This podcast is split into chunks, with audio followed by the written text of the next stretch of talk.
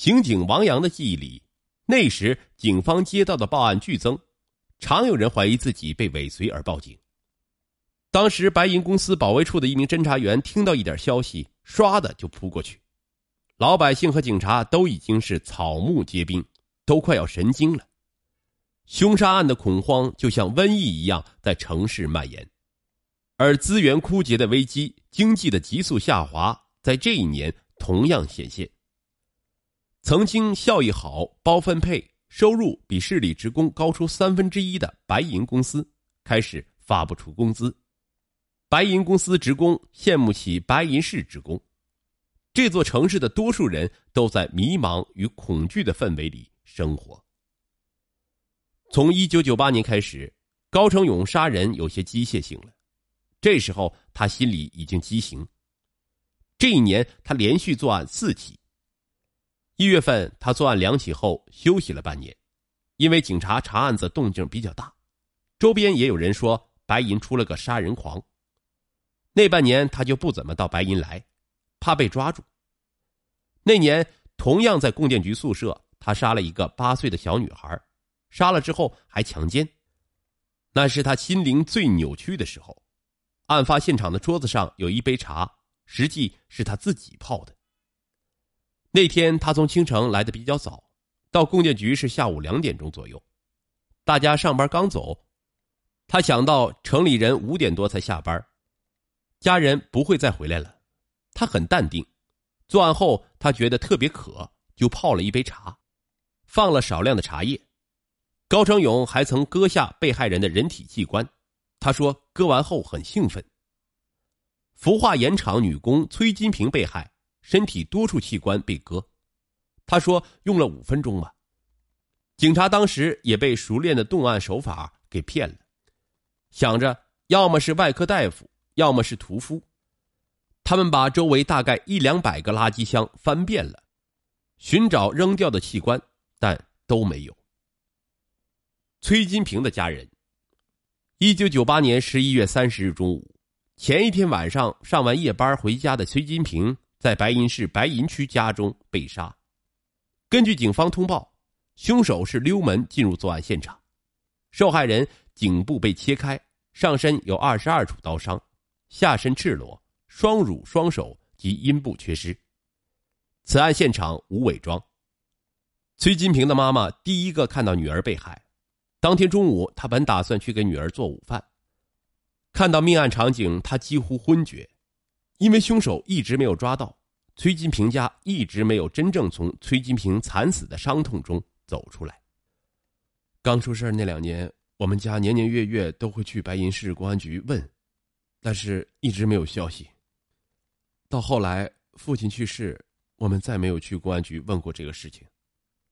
八月二十七日，崔金平的弟弟崔向平说：“虽然不提，但是我们永远也忘不了他。我曾经一直在想，这个案子是破不了了，直到我老了，可能都破不了。”崔向平说：“从昨晚知道消息，我母亲情绪一直不稳定。”她一直在哭。崔向平昨晚通过朋友第一时间知道凶手被抓。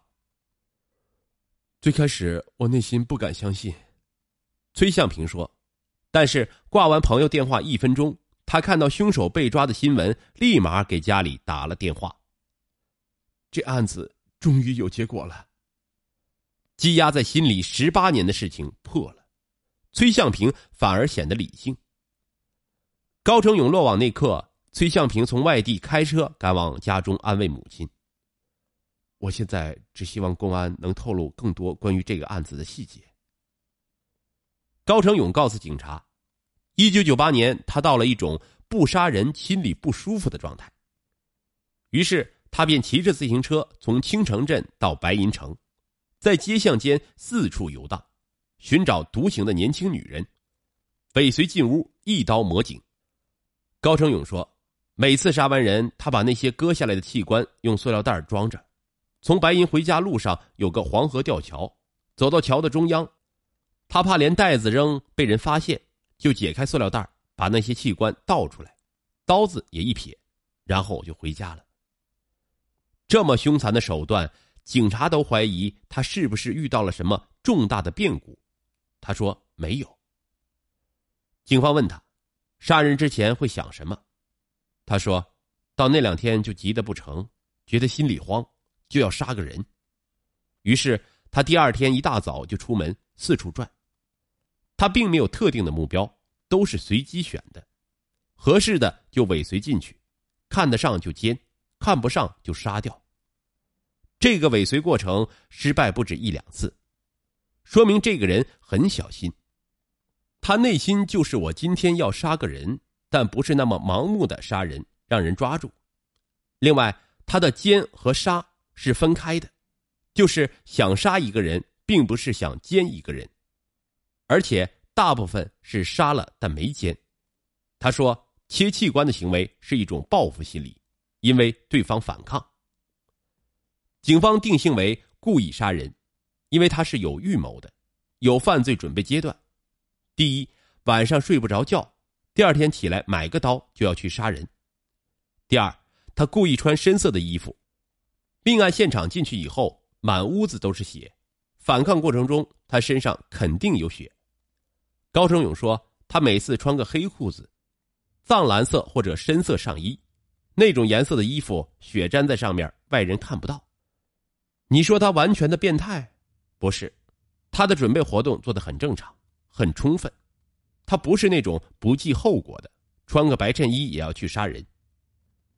一九九八年后，白银出了个杀人狂，专杀高跟鞋、红衣服、长头发女子等传言传开了。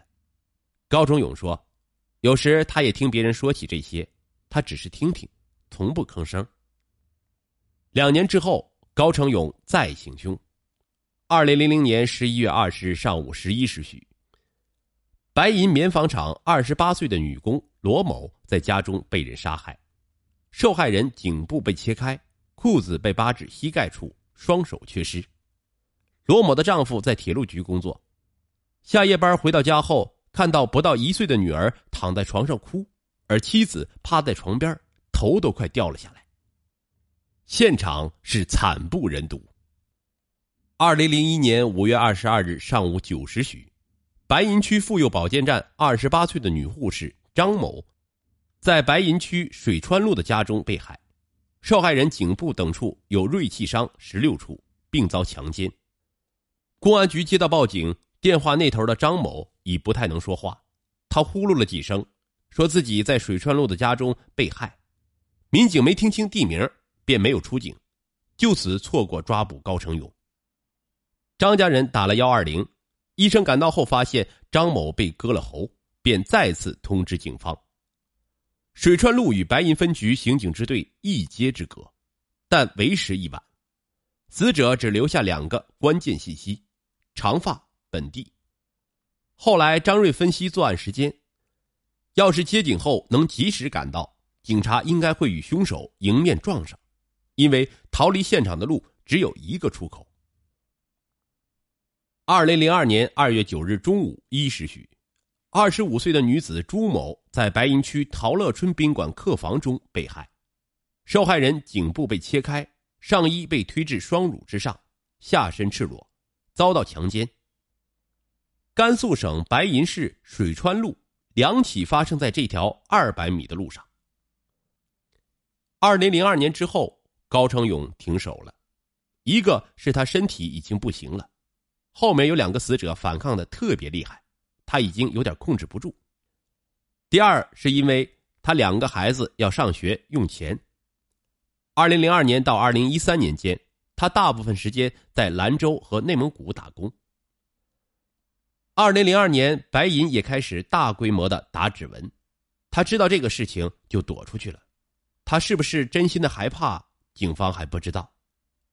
自从一九八八年第一次作案后。此后十余年间，白银市的人们一直生活在恐惧之中。一方面，虽然警方提取到了嫌疑人的足印、指纹、精液、DNA 等各种线索，但案件仍迟迟未能告破；另一方面，还在不断有人丧命。